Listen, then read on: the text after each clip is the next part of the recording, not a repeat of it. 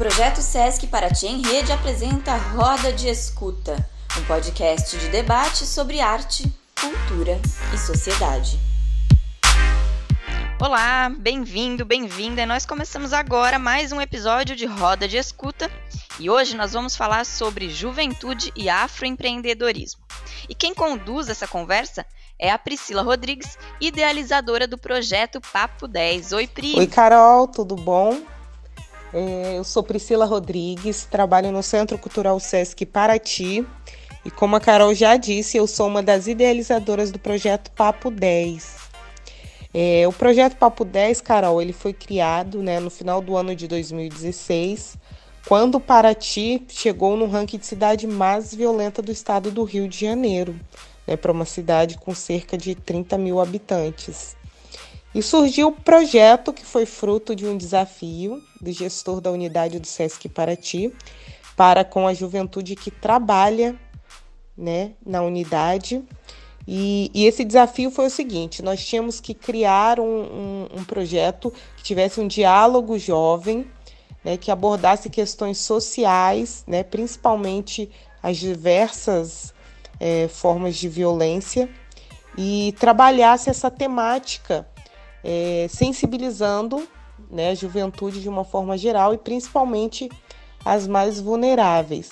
Então, desde 2016, a gente vem trabalhando com rodas de escutas, é, rodas de conversas, oficinas, né, dentro das modalidades socioculturais, atendendo a esse público. E hoje, né, nós estamos com dois convidados especiais, muito especiais. Seja muito bem-vindo, Elias e a Grace. É, esse dado que a Pri traz para gente sobre Paraty já ter estado na lista das cidades mais violentas do estado do Rio de Janeiro é bastante surpreendente para quem olha de fora né, e só conhece o lado turístico de Paraty, o que reforça muito a importância de um projeto como o Papo 10. E a importância também de diálogos como esse que a gente vai ter agora. E para começar, eu queria pedir que os nossos convidados, a Grace e o Elias, se apresentassem brevemente para os nossos ouvintes. Grace, por favor, pode começar. Eu me chamo Grace Luiz, sou afroempreendedora aqui em Bauru, interior de São Paulo. Sou formada em jornalismo, só que eu acabo não atuando na área, né? Eu acabo trabalhando mais na questão do artesanato, da criação, design de moda. E aqui em Bauru, meu trabalho, ele se resume em trabalhar com a questão é, das roupas, acessórios e cultura africana, né, a nossa identidade preta do nosso país, através de quadros. E também sou presidente do Conselho da Comunidade Negra de Bauru, é, estou no meu último mandato. É, trabalho, organizo eventos, atividades de debate, é, desfile de moda afro, concurso de beleza negra. Só que o que eu pratico o ano todo mesmo, faz cinco anos, é as palestras. Eu vou nas escolas e tenho. Os professores me convidam e eu faço uma palestra que dura uma hora que eu, a gente conversa sobre o racismo, por que, que existe racismo. Aí a gente acaba pegando desde quando o Brasil era colônia até os dias de hoje, os fatos que acontecem, né, sobre o genocídio dos jovens pretos e outros temas. E então, é, acabo sendo uma comunicadora social, né? É, eu acredito que para a gente fazer a diferença através de projetos, através de debates, ouvir as pessoas, informar, discutir sobre a nossa identidade. Então, é esse meu trabalho. É, a Grace, apesar de estar fisicamente distante de Paraty, ela tem esse trabalho que se conecta muito com o que nós vamos falar hoje, que é um trabalho muito próximo da juventude da juventude das regiões periféricas da cidade, né? Essa, essa juventude que não está presente no, nos centros. E acho que o Elias também tem muito a falar sobre isso, né, Elias? Sim, sim, eu vim de lá. É, meu nome é Elias Júnior, eu sou morador do bairro da Mangueira, aqui de Paraty, né? E a minha história é que eu cresci no meio de, de uma juventude que acabou se envolvendo né, com, com crime, com, com facções criminosas, que foi o que culminou em toda essa guerra que aconteceu aqui e acabou levando a gente, né, a nossa cidade, né, até mesmo a cidade mais violenta do Rio de Janeiro, né, por um, por um período de tempo. E nessa vida eu acabei acompanhando, né, a trajetória desses meus amigos e do meu próprio irmão também, que, que faleceu no meio dessa guerra. E hoje em dia, o que eu busco fazer é, é mostrar um caminho diferente para os jovens aqui do meu, da minha comunidade né, e da, das comunidades vizinhas também com que eu posso ter contato, porque eu não quero que eles também caiam na, na, na mesma cilada né, que, que o meu irmão e os meus amigos de infância também caíram. Então aí teve um dia que eu fiquei, eu sou barbeiro, né, formado há 10 anos, e eu e eu teve uma vez que eu fiquei pensando no que eu poderia fazer, né, para poder ajudar as crianças de alguma forma. E eu, eu, eu, montei um salão no meu bairro de novo, né, eu, o ano passado, que agora fechou por causa do coronavírus, infelizmente.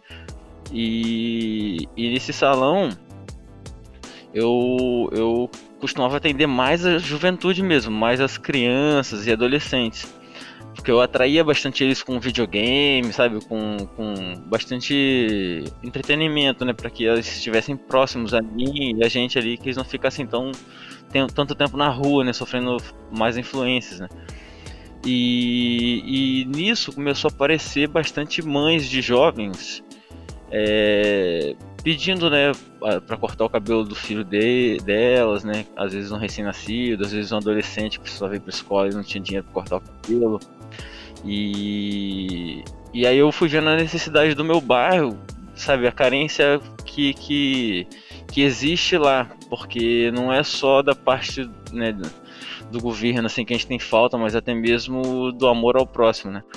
E eu comecei a visualizar isso, pensei, poxa, eu vou, vou fazer o que eu posso por essas crianças, né, cara, que é cortar cabelo. Então, eu fui e me organizei para cortar o cabelo na rua das crianças em de, determinado dia do mês, todo mês.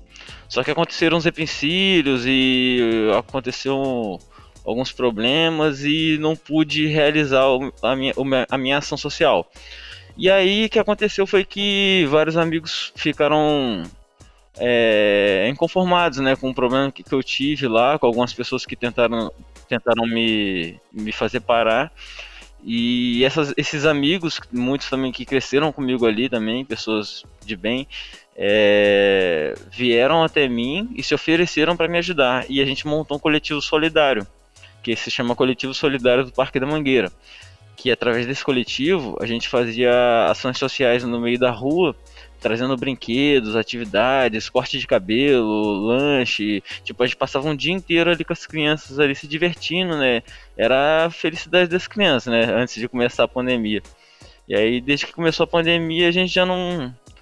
Eu não tenho. Não pude mais fazer essas ações porque não pode ter aglomeração mas dentro do que eu, do que eu posso estar tá fazendo, eu tenho feito. Eu tenho ido em algumas casas, de algumas. que minha própria vizinha tem tipo 5, 6 crianças em casa.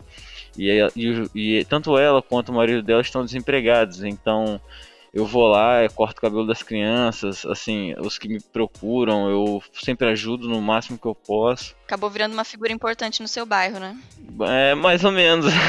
eu acho que eu, assim, eu nunca me considero assim um um grande exemplo, porque todos nós temos muito muitos defeitos, né? Ninguém é perfeito, mas eu acredito que a bondade e o amor está dentro de cada um, né? E, e, o que importa é a gente transmitir isso para o nosso próximo, né? Porque isso também volta para a gente também, né? De forma boa. Sim, verdade.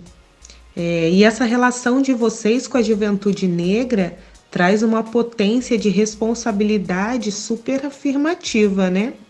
Sendo principalmente né, um movimento de luta antirracista. É, entendemos isso, né? E com jovens se apropriando também da cultura e quebrando a tese do embranquecimento, né, com a autoaceitação e o empoderamento. Como vocês trabalham essa visão dentro de suas realidades? Bom, é muito legal. Eu acho assim muito divertido da minha parte, assim, na minha parte, né, de ver é, muitas vezes uma criança que chega que chega no salão acompanhada dos pais e aí já chega já com aquela cara bicuda, né? Meio triste, porque tem que passar zero em tudo no cabelo. Porque sempre aprendeu que o seu cabelo era ruim, né?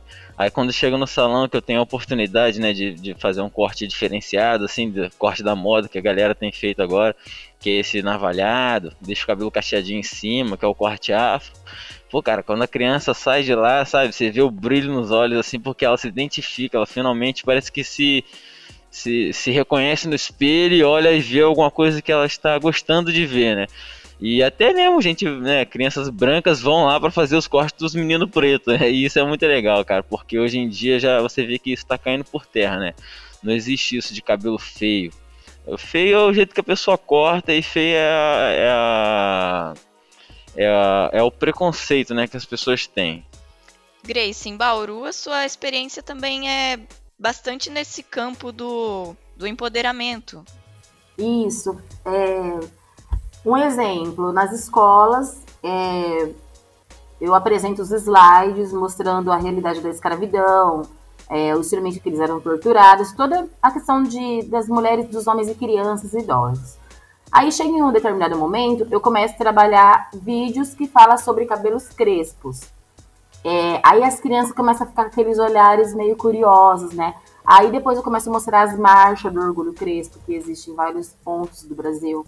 E aí eu começo a mostrar os produtos, apresentar a textura de cabelo, 4A, 4B, 4C. Mostro bastante fotos de modelos pretas é, para deixar eles empolgados e, e, ter, e ter a questão da representação. E após eu terminar toda a palestra, tudo, o que, que eu faço? Uma oficina de turbante, porque o turbante ele é um símbolo de resistência e luta do nosso povo também. Então, aí no começo eu convido três ou quatro crianças para fazer a amarração, eles ficam com vergonha. Só que aí quando todo mundo percebe que não morde, que é uma coisa bonita, que destaca o rosto, eles acabam a, a, é, querendo usar também. Aí nisso a gente abre espaço com a mesa todo mundo bate palma, eu coloco música africana e eles começam a desfilar. E aí eles me adicionam no Facebook, no Instagram e começam a, a conversar, a perguntar, a trazer a realidade para mim. Olha, olha isso aqui do meu amigo postou no Facebook dele. Olha o que aconteceu nos Estados Unidos. Então a gente cria uma aliança, uma amizade. E o que, que, eles enxergam? Uma pessoa, que nem quando eu vou nas, nas escolas, a maioria dos professores ainda são pessoas brancas, né? A gente tem pouca representação de docentes pretos. Então, quando vem uma pessoa de fora, palestrante, mulher preta, periférica, um bandista falar sobre intolerância religiosa, racismo, preconceito, machismo e outra homofobia e tantas coisas, eles ficam todos empolgados, porque a gente é importante a gente é, ter alguma referência, né? E aí já teve tempo de estar no calçadão, com a banquinha que eu também fico lá no calçadão, aqui em Bauru, tem uma rua principal do comércio que chama Calçadão da Batista, e aos sábados eu fico lá com os turbantes, brinco africano, com tema étnico, tiara. Aí eles vêm, falam, eu te amo, abraço, assim, obrigada. Então eles começam. A, a gente não faz milagre, mas a gente leva a oportunidade de apresentar conteúdos diferentes. Porque não tem como a gente cobrar tanto dos professores, porque eles têm a grade de conteúdos programadas, né? E a gente, por mais que tenha a Lei 10.632, que deve falar sobre cultura africana, identidade negra dentro da escola, nós não temos professores e nem conteúdos, matérias, é, nem horário para isso. Então, por isso que geralmente eles é, relacionam a nossa palestra no 3 de maio, que é o dia da abolição, e no, no dia 20 de novembro, que é o dia da consciência negra. Eu até explico para eles: Dia da Consciência Negra não é dia do preto. Dia da Consciência Negra é dia de refletir sobre como nós, população pretas, sobrevivemos até os dias de hoje. Aí eu, aí eu coloco a margem, a questão do trabalho e muitas coisas, né? Então, a estética, por muito tempo, o, o preto não foi visto como consumidor. As nossas avós, bisavós, nossos pais, é, a indústria de cosméticos agora que tá trabalhando no cabelo crespo. É, por tempo a gente ficou invisível, é, seja homem, mulher, criança, agora tem várias linhas de cosméticos. Isso faz a população preta também aceitar mais a sua identidade, seja ela usando cabelo orgânico, trança, cabelo, é, cabelo natural, cabelo 4C, e se desprendendo da questão do alisamento, né? Então, a estética ela tem que ser trabalhada muito mesmo. Parabéns, Elias, pela sua atividade, porque passamos tanto tempo falando que a gente era feio, que nosso nariz é feio, que nossa boca, que nosso pé, que as nossas curvas, que nosso corpo, que a nossa característica toda era feia, né? Então, essa é a hora da gente com, começar a se gostar, a se reconhecer como preto, ensinar nossas crianças a se amarem, a se aceitarem, a não querer ser branco, é, porque a luta do racismo, ela não é somente do negro, é do branco também. E não é uma luta do branco ponto preto, né? É, na verdade, a gente a, é uma luta que cabe a todos. Só que as nossas crianças são muito afetadas. E por que, que eu escolhi ir nas escolas? Porque é na escola que eu sofri vários racismo quando eu era criança. Questão do cabelo e outras coisas, né? Então, é, a estética é o que a gente consegue puxar as pessoas para o debate. No meu caso, eu amarro um turbante e aí elas se acham bonitas, aí começa a parar de, fazer química no cabelo, aí começa a trançar, começa a pesquisar, e ali vai abrindo vários leques, né? Ô Grace e Elias também, é, vocês hoje trabalham é, nesse sentido de, de levar essa informação, né? Cada um ao seu formato, para as crianças e fortalecer a autoestima delas. Mas vocês também já passaram por esse processo de fortalecimento das autoestimas de vocês? Como foi? Olha, no meu caso, é somente em casa. Que meus pais, meu pai falava, olha, você é uma criança preta, você vai ter que estudar duas vezes mais que um branco, porque as oportunidades não são as mesmas. Se um dia você quiser ter algo, você ter que trabalhar muito, estudar e trabalhar junto, e você vai ter que sempre lutar. E aprenda todos os dias nós acordamos pronto para a luta. É, não vai achar que um dia é, vai acabar, até acabar. Essa ignorância das pessoas é todos os dias preparado para a luta. Então eu já sofri vários, é, tipo, violências, né, de racismo. E, e eu na escola não tive nenhuma oportunidade, professores nada, atividade. A professora tinha vergonha de quando falava sobre escravidão, ela virava a cara assim com medo para ver minha reação. E não é uma, é várias. É, no Cefam também, ou na universidade. Então, na verdade, é em casa mesmo, essa, essa, esse pensamento que a gente tem de olhar para si é dentro de casa que eu aprendi. No meu caso, eu, eu, eu eu já tive situações na minha vida assim também que machucaram um pouco também. Eu lembro que eu morava numa rua aqui na, no bairro da Mangueira, que foi onde eu cresci, né? Onde eu passei uma parte da minha infância. E eu lembro que eu tinha uma amiga né, na rua, nessa rua, né? Que a gente sempre brincava junto e tal. E ela é branca, de família branca. E, e teve um dia que eu nunca esqueci daquilo, sabe? Eu, hoje eu olho para pro pai dela e eu sempre lembro, não guardo rancor nenhum. Fico pensando assim, nossa, quão ignorante esse cara é. Eu, eu, lembro que eu cheguei na casa dela, que ela me convidou para ir lá. Não sei, não lembro o que ela queria fazer lá dentro, só sei que ela me levou. E aí quando ele olhou para mim assim, ele olhou de, sabe, dos pés à cabeça assim, falou: "O que que você tá trazendo esses meninos de rua pra cá?". Na hora eu fiquei tipo assim: "Poxa, cara, mas você nem me conhece, pô, como é que você me chama assim, né?". Mas eu tinha nem 10 anos de idade, mas eu fiquei muito chateado na hora. Porque eu já logo vi, né? Poxa, por que, que ele vai falar assim comigo, né? Só porque eu sou diferente deles? Ah, situações de você chegar numa loja de roupa ou qualquer loja de brinquedo, né? Para uma criança é difícil você se sentir excluído, né? Saber que as pessoas te tratam de forma diferente. Então, é, Elias, tem alguma história é, socioemocional, tanto para você quanto para Grace, essa pergunta, é, de alguma criança ou é, né, com vocês mesmos, de se sentir livre depois de assumir um penteado, de usar algum acessório, e como que foi nessa né, essa história Sim, com certeza, com certeza. É, é igual esses jovens que estão sempre lá no salão, né? Que estavam sempre lá no salão, você vê que, igual você falou, um corte de cabelo, né? A gente tem falado aqui, é a propriedade que ele traz para a personalidade da, da, da criança, né, do adolescente, é muito grande. Porque tem um rapaz lá, um menino, ele chega lá no ele chegou lá no salão, ele andava sempre assim, de cabeça baixa, meio chateado. Aí eu começou a ir lá pro salão comigo, vinha. Aí sempre com bastante simpatia, pedia para varrer o salão, para ficar olhando, porque queria aprender a cortar cabelo. Aí eu ia, cortava o cabelo dele também, e ali dando trocando várias ideias, você vê que a, a forma como ele começou a se, a se portar foi diferente. O corte de cabelo já começou a andar mais arrumadinho, a cabeça dele já melhorou. Eu acho que a forma como, como, como você acha que as pessoas te enxergam pode te jogar muito para baixo, né? E isso acontece muito. Esse foi um dos motivos que você criou o coletivo da Mangueira também, Elias? Para corte de cabelo nas ruas? Foi o principal, o principal motivo, porque tudo que veio junto foi só agregado, tipo cama elástica, brincadeira, comida, isso tudo aí foi agregado, porque o principal é o corte de cabelo, porque foi onde tudo começou. Porque a necessidade das mães era essa de não ter uns de, de não ter 10, 20 reais para cortar o cabelo, porque eu tinha que ficar escolhendo, né? ou a criança almoça ou a criança vai de cabelo cortado para escola. Então eu criei essa, esse coletivo para estar tá, é, todo mês cortando o cabelo das crianças e tudo que foi feito junto, né, foi só agregado. Grace tem alguma história? Então, é, eu, eu, por mais que se formada em jornal, antes da, do jornalismo eu fiz magistério e pedagogia, só que eu não concluí no último ano, né? E eu trabalhei numa creche por cinco anos, eu era professora.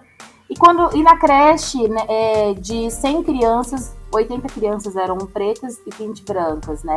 E ninguém relava no cabelo das crianças, devolviam elas para as mães numa condição muito triste. Aí o que eu fiz? No mesmo bairro, eu cheguei numa mulher que vendia creme, assim, e falei: Olha, eu, meu, aqui tá meu RG, eu trabalho nessa creche, professora X. É, eu não posso abrir um, uma conta aqui que eu pego pote de creme. É, eu preciso de pentes de para piolho, eu preciso de pente fino, preciso de bastante coisa para cuidar das minhas crianças. Enfim, eu fiz um crediário com essa mulher, que eu trabalhei na creche cinco anos, e por cinco anos, a cada três dias eu pegava um pote de creme, pagava do meu bolso, para eu devolver as crianças para os pais é, com o rosto lavado, com o cabelo penteado. Isso eles agradeciam e eu fiz a diferença por cinco anos nessa creche. E me alegra muito lembrar dessa fase que antes disso é, as pessoas não relavam no cabelo das crianças porque falavam que não argumentavam que não conseguiam pentear, na verdade elas era o racismo mesmo, falava que era cabelo duro, cabelo ruim e não ia mexer e eu acabei mudando essa realidade. Já agora, é, em 2019, 2020, eu fui no CRAS esse ano, eu fui no CRAS próximo ao meu bairro, aqui no Geisel, e para fazer a oficina de turbante das mulheres, agora em março. E aí eu fiz a palestra, expliquei também sobre é, o racismo, preconceito, intolerância religiosa. E aí amarrei o turbante, consegui bastante doações de tecido, amarrei o turbante em várias pessoas e dei os turbantes.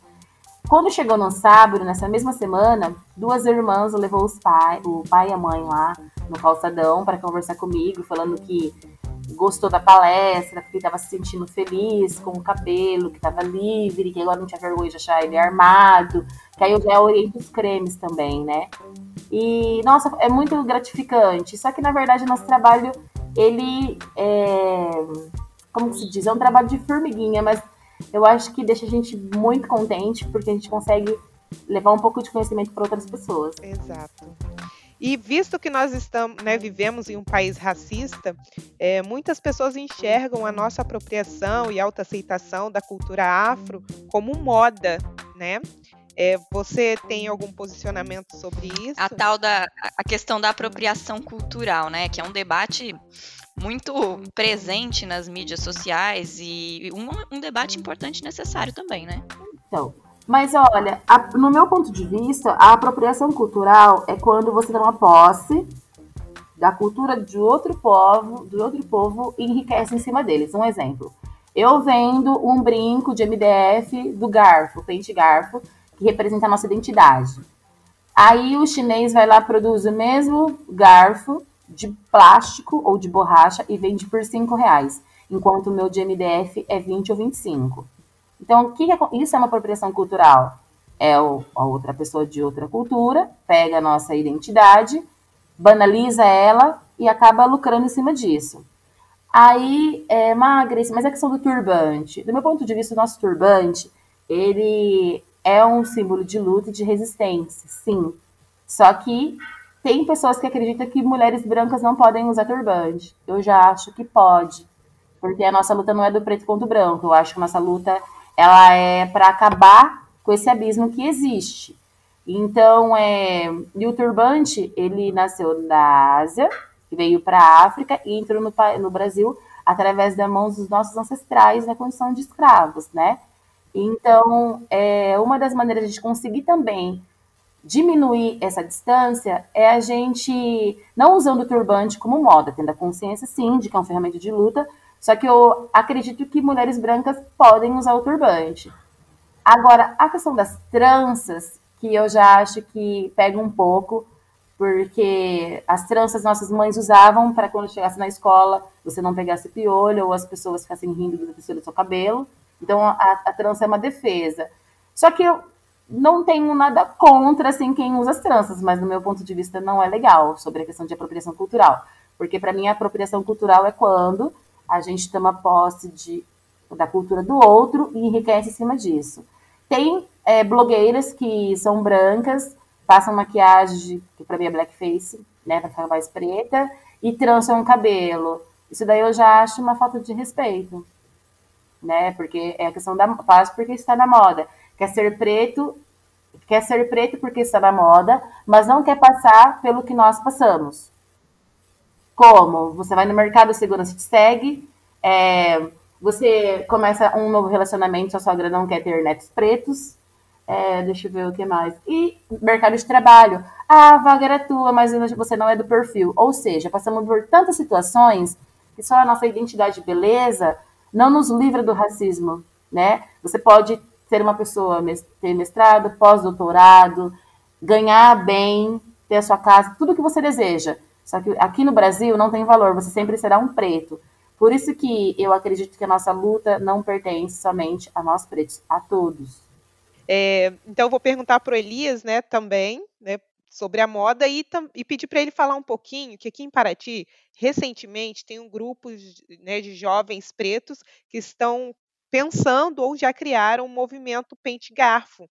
Eu queria saber se o Elias né, conhece esse movimento, se, né, conte um pouquinho, Elias.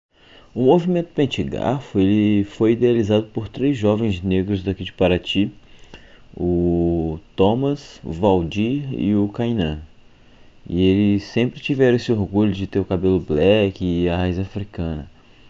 Eles se inspiraram em um vídeo de challenge de empoderamento negro e me chamaram para participar, mas só para cortar o cabelo deles, né? E acabaram ainda me chamando para participar do vídeo, né? E esse vídeo acabou repercutindo e a galera compartilhou muito. Ficamos muito felizes de ver, principalmente a nossa tribo né, se inspirando e fazendo seus próprios challenges. É, quero deixar meu agradecimento ao coletivo de mulheres negras aqui de Paraty, Articula Preta, por ter nos, de, nos dado força e deixado uma homenagem no Facebook. Máximo respeito a vocês por toda a luta e resistência, máximo respeito mesmo. E, e agora nós estamos levantando uma hashtag, que é hashtag Arme Black para encorajar os irmãos e irmãs né, a postarem uma foto exaltando a beleza negra desses príncipes e princesas do cabelo afro. E esse movimento, o Pente Gaf, é um movimento, então, de caráter até político.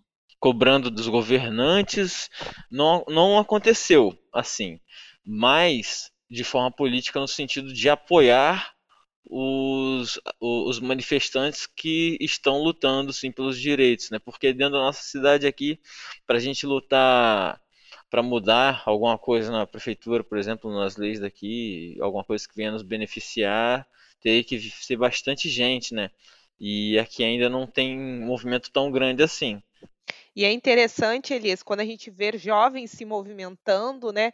é, é uma referência para outros jovens negros também começar a se movimentar e a se aceitar e a cortar o cabelo, né, e a deixar o afro aparecer, tanto para os meninos né, quanto para as meninas. É, tem uma, uma questão que eu queria trazer aqui para vocês, porque quando a gente fala né, de pessoas que fazem trabalho com jovens das periferias. A gente sempre usa muito o termo periferias. E eu vejo que esse termo, algumas vezes, em alguns contextos, ele toma uma, um caráter mais simbólico. A gente não necessariamente está falando de bairros periféricos ou dizendo que as periferias são os lugares é, mais violentos, mas são os lugares menos assistidos, onde as políticas públicas chegam menos ou, em alguns casos, não chegam. É, em Paraty, eu vejo que isso, essa divisão, ela é muito nítida. A gente consegue observá-la, por exemplo, no centro, que é o centro histórico principalmente, as coisas funcionam de um modo. Já nos bairros mais afastados do centro histórico, da área turística, as coisas funcionam de outro. Eu tenho essa impressão. É isso mesmo, Elias? Sim, é, sinceramente, eu até me revolto quando entro nessas porque você vê que é um acobertamento assim muito grande das coisas que acontecem, da realidade, né, das coisas que acontecem. Eu vou citar o exemplo, o último acontecimento que aconteceu na rua da minha casa lá. É, um jovem menor de idade foi assassinado cruelmente, né? Puseram fogo nele e, e, e na mídia o que foi divulgado é que é, vocês, podem, vocês podem procurar aí, ó, no site do G1 aí, pode pesquisar lá o corpo que foi queimado lá na, na, em Paraty. Lá tá dizendo que foi no bairro Patitiba e foi um homem, né? Tá descrito como um homem, nem como um adolescente, nem um menor de idade, mas não. Foi uma, praticamente uma criança de, sei lá, 16 anos e dentro do meu bairro, onde aconteceram já dezenas e dezenas de assassinatos de menores de idade. Então eu fico pensando por que, que eles decidiram esconder que foi num bairro onde já aconteceram vários assassinatos entre jovens, né, e que não tem sido feito nada para evitar que isso aconteça. E por que, que esconderam que era um menor de idade negro? É complicado, cara. Você fica olhando assim é de revoltar. Por que, que é, todo o sistema parece que é criado para para ser o que é, né? E como se não fosse mudar nunca. Isso revolta muita gente. Pois é, é por isso que acaba sendo tão importante essas iniciativas também, né? Grace, em Bauru, essa dinâmica funciona desse modo também? A, como é a cidade, a organização da cidade com relação às periferias? Sim, a Zona Sul e o centro tem mais atenção. É, você percebe isso até mesmo na, na, na questão da água. Eu nunca vi acabar a água no Jardim América, no Estoril. Que são zonas consideradas nobres, né? Isso. É, agora, o Geyser, que é o Coab, vive mais sem água do que com água. É, muitas ruas também não são asfaltadas até os dias de hoje, é, sendo que você já vai na, na zona sul de Bauru, é tudo limpo, arrumadinho, então, existe essa, essa falta de descuido, né? De cuidado, aliás, desculpa. É, existe essa falta de compromisso com a população. E todos pagam um imposto, então todos deveriam ter esse retorno, mas isso na prática não acontece. É, existe, então, um cuidado somente com a classe de classe média e a classe baixa não, fica sem é, nenhum tipo de assistência. E a sua presença nas escolas é principalmente nessas escolas do, dos bairros mais afastados das regiões nobres? Isso, eu vou. A maioria das escolas são escolas periféricas.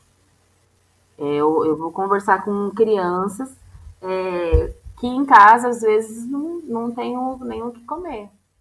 Ô Grace, você fez um, um evento né, que se, é, não sei se foi uma das idealizadoras, que se chama Filhas de Sara, né, que foi uma palestra para 300 mulheres negras. Queria que você contasse um pouquinho dessa experiência e também de um, de um projeto para crianças. Né? Se tem algum projeto que você faz para crianças, para valorizar.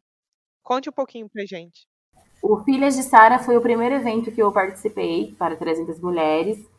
E foi um encontro de mulheres que eu tinha que falar sobre o turbante, sobre o racismo. Foi uma experiência muito boa, fiquei extremamente nervosa, porque eram 300 mulheres ouvindo, né? E foi aqui em Bauru, no ano de 2014.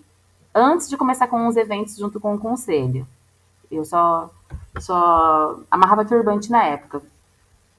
E aí, é, esse evento aconteceu, e aí eu pensei assim: meu, se eu consigo falar para 300 mulheres, eu consigo falar para crianças, eu consigo ir nas escolas. Aí eu já fiz palestra também no Correios, é, na ITEC, aí comecei a ser chamada na universidade. E para criança, o projeto Afro, Afro Kids, eu pegava, enviava convite para as mães, para a gente fazer um debate com as crianças no Horto, aqui em Bauru, Horto Florestal aqui em Bauru. Aí geralmente a gente fazia um piquenique, uma roda de conversa, a gente falar sobre cabelo, corpo, a questão das bonecas pretas, é, por que, que tem mais brinquedo para crianças brancas, a questão das crianças, a gente conversava sobre por que, que nos contos de fadas as princesas e os príncipes são, são brancos, por que, que nas novelas, é, filmes, é tudo branco, e como que a gente se sentia, né? Então, o evento Afro Kids era isso, era para a gente trabalhar o empoderamento, a discussão sobre o nosso cotidiano e também fotografar as crianças, tirar foto, para elas se sentirem bonitas e importantes. Ô Grace, é, nesses eventos, né, eu estou imaginando aqui, é, que já aconteceu também aqui no SESC, de ter uma, uma contação de história negra que as crianças se identificavam como brancas, né? Crianças negras se identificavam como brancas. E quando elas ouviam a história e via que, né, tem uma mulher negra que é guerreira na história, falavam, nossa, eu sou essa, sabe? Ter essa autoaceitação. E, e como que é isso para você, assim? Trabalhar com crianças e, e, ver essa realidade delas, né, de autoaceitação. Não, eu sou negra, né? Eu não sou branca. Ah, isso é ótimo, é uma vitória, porque passamos por tantos séculos massacradas, fazendo a gente querer embranquecer, e agora as crianças tendo a oportunidade de terem conteúdos, contação de história, desfile, eventos, concurso, é, eu acho que faz elas tenham mais facilidade delas é, não é, se sentirem pretas, né? E com essa com essa identidade viva dentro delas. Porque todas nós sempre gostamos do, de, do nosso tom de pele, da nossa identidade característica. Só que quando a gente chegava em outros grupos que a gente sofria essa rejeição, seja na escola, na, na brincando na rua ou na universidade, a gente tentava é, ser aceito nesse grupo, né? Mudando a nossa identidade. Agora, as crianças, elas é, participando desses eventos, tendo essas contações de história, todo, toda essa cultura mostrada para elas, eu acho que é uma forma da gente conseguir combater o racismo com mais facilidade, né? E, e educando nossos filhos para esse problema que existe, mas também a solução é inserindo eles nesse contexto, é, trabalhando, é, incentivando. E como vocês estão se reinventando nesses três meses de isolamento? Nossa, eu não estou, eu não fui nas escolas porque tá parado, né? Eu, eu vou mais em escola estadual e municipal. E como por causa da pandemia não está acontecendo as aulas, então passou batido 3 de maio, foi mais nas redes sociais. Eu estou trabalhando em casa e acabo vinculando conteúdos na minha rede social, no meu Facebook, voltado ao tema todos os dias. A gente vai deixar, inclusive, na descrição do podcast o Instagram da Grace para quem quiser acompanhar o trabalho dela. E o Elias também, né, Elias? Elias tem um salão de cabeleireiro. Como você está se reinventando nesses três meses? É, eu comecei a acompanhar as notícias do, do coronavírus no, pela internet, né? Aí fiquei olhando e fiquei, poxa, será que vai chegar aqui? Será que vai ser isso tudo? E aí já começou aquela, aquele nervosismo, aquela apreensão. Aí quando começou a aparecer os primeiros casos aqui, é, dois dias antes de começar a quarentena, eu, eu já fechei o salão, né? Fechei as portas do salão, mas continuei com o ponto. Pensei, não, vou dar um tempo, criançada. Não vamos ficar se reunindo, se aglomerando aqui, porque pode ser que o negócio é sério mesmo. Aí passou um mês a gente viu que o negócio era sério mesmo. E eu vi que a melhor decisão era ter fechado mesmo. E depois que passou um mês, as contas foram acumulando, acumulando, acumulando. Aí mais um mês e aí eu tive que entregar o ponto. Porque a conta de água aqui em Paraty é um absurdo. E. E já tinha muita conta acumulada, é porque eu já, já tinha que viver já na, na, na, a corda no pescoço, né? Correndo atrás pra caramba pra conseguir manter as coisas. E aí eu, eu decidi entregar o ponto e começar a trabalhar a domicílio. Eu trabalho bem menos do que eu trabalhava no salão, mas também tenho bem menos contas para pagar por causa das contas do salão que já não existe mais, né? Porque agora eu quitei as que eu tava devendo lá e já não tem mais aluguel, essas despesas. Como eu moro em casa própria, é, eu só tenho as contas agora da minha casa, né, de luz e tal, então eu tenho trabalhado para sobreviver.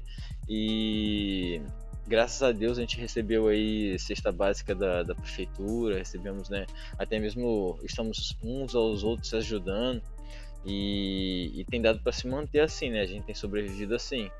E as crianças eu eu tenho buscado cortar o cabelo delas né, na casa delas, né? Igual eu disse, que tem os vizinhos também que também eu tenho ajudado, que eu tenho conseguido ajudar, mas infelizmente eu me sinto muito triste porque minha rotina já, já não é mais a mesma que era antes, né?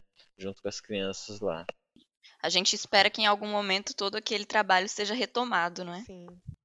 É, eu queria saber também o que motivou, Elias, tanto você quanto a Grace, é, vocês a entrarem nessa área né, do afroempreendedorismo e se tem alguém hoje, ou se alguém inspirou vocês ou inspira. E não só no afroempreendedorismo, né, quanto nessas ações sociais, porque igual o Elias, o Elias começou, pelo que eu estou entendendo, é, né, pelo corte de cabelo, só como barbeiro. Aí depois ele foi para essa mobilizador social. Então, quem te inspirou? Se teve uma pessoa? É, então, minha, minha maior inspiração sempre foi a história do amor de Cristo, né? Amar ao próximo, é, se colocar né, no lugar do próximo, isso daí para mim eu acho que é muito importante e eu pretendo levar para o resto da minha vida. É, mas sobre o estilo Niga, né, de ser, isso daí com certeza foi o Will Smith no Maluco no Pedaço. Isso daí é muito é muito legal você crescer como um jovem negro de periferia, sendo se vendo né, representado na televisão, é, com, por exemplo, várias outras séries também, é Todo Mundo Odeia o Chris, Eu, é, eu para as Crianças, então você crescer com essa representatividade negra na televisão e se identificando, é, nossa, é muito legal, muito legal. E você se aceita, né, para se aceitar mais, né. É e também aqui em Paraty eu sou só um bebê ainda, né? Dentro da, da cena das causas sociais. É, eu tive muito em quem me espelhar aqui na cidade. A gente tem a galera da comunidade aí do rap, o meu mano Formiga, o MC Kalahari, a Banca 61, que sempre, sempre me ajudou aí nas minhas causas, na causa da minha comunidade. É, a galera que faz um som pesadíssimo aí de rap, os caras são verdadeiros artistas, né? Que eu sei que ainda vão, vão alcançar ainda muito mais, porque tem uma galera de coração bom e que tá sempre correndo aí pelo certo, é, sempre em busca aí do, do, do melhor para a comunidade, sempre pensando nas causas sociais. E tem a galera do, do, do Islã, né? A galera do Slam, do Slam de Quinta, que já faz um trabalho lindo com sarau de poesias, de batalhas de poesias, muita cultura, educação. Há mais de três anos eu tiro o chapéu para Natália Leal e toda a galera do Slam. É, tem a galera da Roda da Rodô, né, da Batalha de Rima. Nossa, Paraty tá cheio de, de arte e cultura da periferia. Grace? O que me motivou a trabalhar com afroempreendedorismo e também nas escolas é por sempre ser vítima de racismo, né? É, e não tinha recursos, é, nem quem, quem defendesse. Aí eu fiquei pensando, por que, que isso acontece? E outra coisa, essas roupas que eles vendem não tem nada a ver comigo. Uma, a hora que eu tiver oportunidade, eu quero ter algum espaço que eu acabo confeccionando acessórios e vestuários para pessoas pretas. Gente que chamativa, alegre. E aí eu tive a oportunidade em 2016, 2015 eu fui mandada embora de uma empresa que eu trabalhava. Um exemplo, entrei na empresa em 2014 como auxiliar administrativo. Aí meu coordenador saiu, o diretor da empresa falou que eu era responsável por resolver os pepinos, mas eu não tinha. Eu fazia tudo de uma coordenadora, mas eu não tinha o título de coordenadora. Por que, que vocês acham? Por causa do tom da pele. Mas enfim, e aí eu fiquei seis meses sendo coordenadora desse pessoal sem o título de coordenadora e nem ganhando o a mais, né? Ganhando o mesmo valor. E aí eu sempre fui vítima de racismo nessa empresa. Recebi até e-mail assim: favor evitar vir com esmalte chamativo, maquiagem chamativa. Era para mim. Brinco chamativo, porque eu era a única negra, tipo, da, de 90 funcionários, então era eu, esse e-mail era para mim. Amanhã vai vir o banco X aqui na empresa, vir com o cabelo escovado. Eu não ia, eu ia com o meu cabelo black para cima. Então, isso foi me dando mais força de eu falar, meu Deus, eu preciso trabalhar com alguma coisa que fala sobre a minha identidade, Estou cansada de ficar sendo oprimida. E aí, é, acabei treinando uma moça branca, do cabelo liso, cabelo loiro, olho claro. E quando eu treinei ela, ela acabou ganhando ela pegou meu posto, né? Acabou ganhando mais, mil reais a mais do que eu. E também com o título de coordenadora. Enquanto eu fiquei seis meses resolvendo pepinos, eu não era coordenadora. Então, isso me deu mais força de eu realmente trabalhar de autônoma, né? Porque isso não foi a primeira, foi várias vezes que eu já tinha passado por isso. E de eu entrar até em, em uma empresa e as pessoas ficavam, e aí, o cabelo pichain, cadê? Mostra aí. Então, foi várias coisas que fazendo parte do meu, do meu histórico eu falei, meu Deus, eu preciso fugir de tudo isso e voltar para minhas origens. Aí foi onde, em 2016, eu, mas eu trabalho com as palestras desde 2014. Só que em 2016, que eu fui mandando embora dessa empresa, aí todo o valor que eu tinha de fundo de garantia, eu fui para São Paulo, comprei um monte de mercadoria é, étnica, étnica é, afro, comprei coisas chamativas, tudo voltada para a nossa identidade de mulheres e crianças pretas. E aí comecei a confeccionar é, batas africanas. Hoje em dia eu já diminui isso, eu vou renovando sempre. Então eu acabei unindo o meu trabalho de trabalhar com vendas de acessórios, turbantes, brincos e vestuários afro e criações dessas coisas e também de ir nas escolas falar sobre o que a gente vivencia. Isso é muito importante. Bom, a conversa está muito boa, mas nós temos que nos encaminhar para o fim. Nosso tempo já está se esgotando. Pri, você tem mais alguma pergunta, mais algo a dizer? Eu tenho. A Grace, ela é presidente do Conselho da Comunidade Negra de Bauru, né, Grace? Isso. Isso. E assim, né, um grande potência, hein, Grace? Fiquei muito feliz. E eu queria que você né, dissesse assim e contasse um pouquinho sobre trabalhos de colegas, é, dentro também dessa pegada de afroempreendedorismo. Se você tiver algum trabalho de colega que queira indicar ou contar um pouquinho da experiência, né? Ó, o Conselho é, Municipal da Comunidade Negra de Bauru, ela existe aqui em Bauru desde 2003. Eu era criança, então quando eu já via no jornal eu queria falar, eu quero ser um deles. E o conselho, ele é vinculado à prefeitura é, a gente não tem muito, vamos supor assim, a gente não tem uma verba que recebe para trabalhar no conselho. Não, nós somos voluntários também.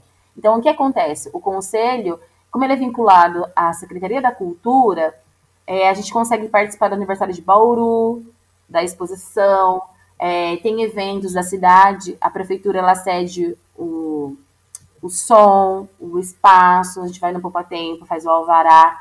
Ah, e tem que fazer um desfile no Vitória Régia no aniversário de Bauru. Aí eles dão um apoio, dão todas as ferramentas necessárias, né? Vitória Regia é o, o, principal parque de Bauru, né? Para quem não conhece a cidade e está nos ouvindo. Isso, Parque Vitória Regia. E o conselho, qual é a finalidade dele? É, quando a pessoa é vítima de racismo, ela tem que saber que tem alguém que defenda ela.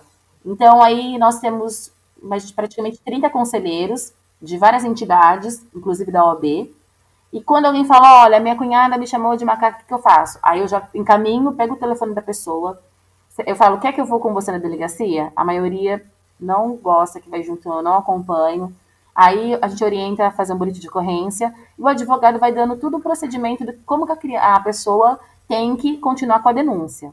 Então o conselho serve para isso, para orientar e defender as pessoas do racismo. Um exemplo, o ano passado eu vi no Facebook um grupo aqui de Botucatu é, uma mulher preta estava amamentando uma criança, colocaram macaca, volta para senzala. Eu fui lá e imprimi, entrei no Facebook da, dessa mulher que postou isso, Imprimi também, fui lá e fiz o boletim de ocorrência pessoalmente na, dele, na delegacia. A escrivã falava assim para mim: Nossa, mas ninguém nunca veio aqui fazer uma denúncia de racismo. Eu falei: Eu sou a primeira, mas eu não vou sair daqui sem esse boletim de ocorrência. E está correndo, gente. Uma amiga minha também fez, ela já foi chamada, convidada para depor. É, eu também. E o que que eu, eu quando eu estava acompanhada do meu namorado, ele ouviu: Nossa, nada a ver essa menina vir aqui perder tempo fazer isso. Não, tem tudo a ver sim. Acabou o tempo de ficar quieto, parado foi, cometeu a violência do racismo, tem que pagar, tem que continuar. A gente tem que parar com essa conversa de ficar sempre aceitando, levando paulada e ficando quieto. Não, chega. Viu? O racismo, ele não precisa ser somente quando a pessoa te xinga. É no coletivo, quando a pessoa fala assim, todos os pretos fedem, todos os pretos são feios, tudo vagabundo, toda preta é, é e outras coisas que falam, né, infelizmente, da nossa, do nosso povo, a gente pode fazer um boletim de ocorrência, seja ele é, na internet, imprime, pode na delegacia e realmente fazer a pessoa pagar por aquela violência que ela cometeu. Então, é, reparem que a gente, a nossa geração, ela está rompendo barreiras, né? Porque a gente está tendo a internet. E sempre teve racismo, sempre teve luta, sempre teve resistência. Só que antigamente, os meios de comunicação, como rádio, televisão, jornal, quem que era dono deles não tinha é, não queria falar sobre racismo. É, eles também muitas vezes praticavam o racismo. Então, com a chegada da internet, começou a falar assim: nossa, me chamaram de preta. Opa, eu também. Nossa, aí foi criando os coletivos, os grupos, tudo em, em tempo online, é, em tempo real, desculpa. Então, a internet, ela ajuda muito é, a nossa conexão, perceber que a nossa dor é a dor do outro, que ah, lá está acontecendo um, um, ato, eu vou fazer aqui também. E a gente cria essa massa. Então a internet deu muito poder para a gente discutir e debater sobre essas violências, né? Sobre o racismo, o preconceito, intolerância religiosa, homofobia. Gente, a intolerância religiosa ninguém fala, mas ela mata. As pessoas entram no terreiro e queimam as coisas. Como que você queima o sagrado de outra, de outra pessoa? Como que você pode julgar se sua fé é melhor do que a outra? E, o, e a intolerância religiosa, ela está vinculada ao racismo. Por que, que existe intolerância religiosa? Quando os nossos ancestrais chegaram aqui, eles chegaram com a sua religião. Só que muitos que, é, dos, é, das pessoas eram obrigadas a serem católicas. E muitos que não renegavam os seus orixás eram queimados e enforcados em praça pública. Então, o que, as pessoas acreditam? Que a Umbanda, Candomblé, Queto e outras religiões são macumba. E macumba é uma árvore, né? Então, é, a gente precisa também ter esse olhar de que o racismo está muito presente na intolerância religiosa. Que a religião de preto é do diabo e a religião do branco é de Deus. Né? É isso que eu queria deixar claro também. Ah, legal. Ó, abordamos intolerância religiosa, discriminação social. Esse papo preto tá ótimo, gente. é, e uma outra pergunta, a última pergunta, que eu queria que tanto a Grace quanto o Elias é, né, falasse para quem está começando um negócio, né, aqui em Paraty eu, eu né, ando acompanhando, tem várias meninas também empreendedoras, tanto da área da culinária quanto da, da, da estética, né, da autoaceitação, e meninas negras, assim. E aí eu queria que vocês indicassem, né, contassem é, como que faz para seguir, né, persistir no trabalho? Olha, aqui em Bauru também está surgindo bastante é, meninas e mulheres que trançam cabelo, colocam cabelo orgânico, maquiagem para a pele preta. É, é, cada um cria na sua moda. Eu conheço a Maísa Crespa, que trabalha com acessórios de sementes, ela faz pulseira de macramê, ela faz bastante colar. Mas a Crespa é uma mulher maravilhosa também, uma inspiração. Isso, ela é maravilhosa. Ela vai nos, vai nos ouvir e eu deixo esse recado para ela. Uhum. E aí eu conheço também a Tita, que mexe com é, projeto de cabelo, sobre aceitação e corte de cabelo afro. Tem a Gabi Afro Bijux, que ela trabalha com brincos de identidade negra de MDF. É, tem vários salões de cabelo, maquiagem, roupas. E é resistência. Tudo que é para nós, do povo preto, periférico, a gente sabe que é mentira e fala que tá tudo certo logo de cara. Não. É anos e anos de resistência. Hoje está desanimado, para um pouco, faz outra coisa, outro dia continua. Porque se a gente não continuar, nós somos atropelados. Então, nós afroempreendedores temos que entender que é resistência, até mesmo na hora do trabalho, na divulgação do seu trabalho, o fortalecimento, por isso que eu acho importante a gente se seguir, se curtir, compartilhar, se fortalecer junto. É isso aí.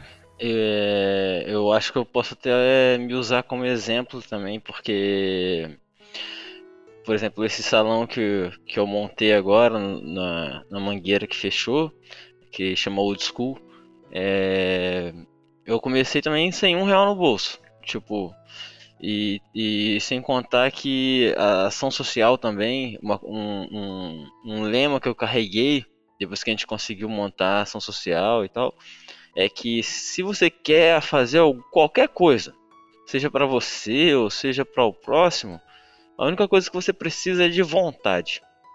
Você precisa, pode faltar tudo, menos vontade. Se você tiver vontade, você consegue tudo. Porque quando a gente corre atrás, cara, e a gente acredita no nosso sonho, irmão, pode ter certeza que a gente vai alcançar. Vai demorar um pouco, pode ser rápido, mas uma hora a gente vai alcançar. E a esperança não pode morrer, né, cara? Esperança não pode morrer, porque quando a esperança morre, aí já não resta mais nada. Acredita no seu sonho, acredita em você, sabe? Que Deus vai te abençoar e tudo vai dar certo. E você logo logo vai ser exemplo para outros na sua própria comunidade, na sua própria área de trabalho, enfim. Hashtag resistência. É... Eu quero agradecer aqui é, né, ao Elias, a Grace, é um grande prazer, Grace, tá? Conhecer um pouco mais do seu trabalho. Elias eu já conheço, Elias é irmão também. É, agradecer, tá bom? Por, por esse podcast, que por sinal ficou ótimo, tá bom? É, foi tão boa que era para ter ficado em mais ou menos meia hora e agora já está dando uma hora de conversa. Eu agradeço todos vocês é, e deixo aqui mais uma vez o recado para quem pode, continue em casa. E esse foi mais um episódio de Roda de Escuta, podcast de debate sobre arte, cultura e sociedade. Nós temos novos episódios sempre às quartas-feiras. Até a próxima!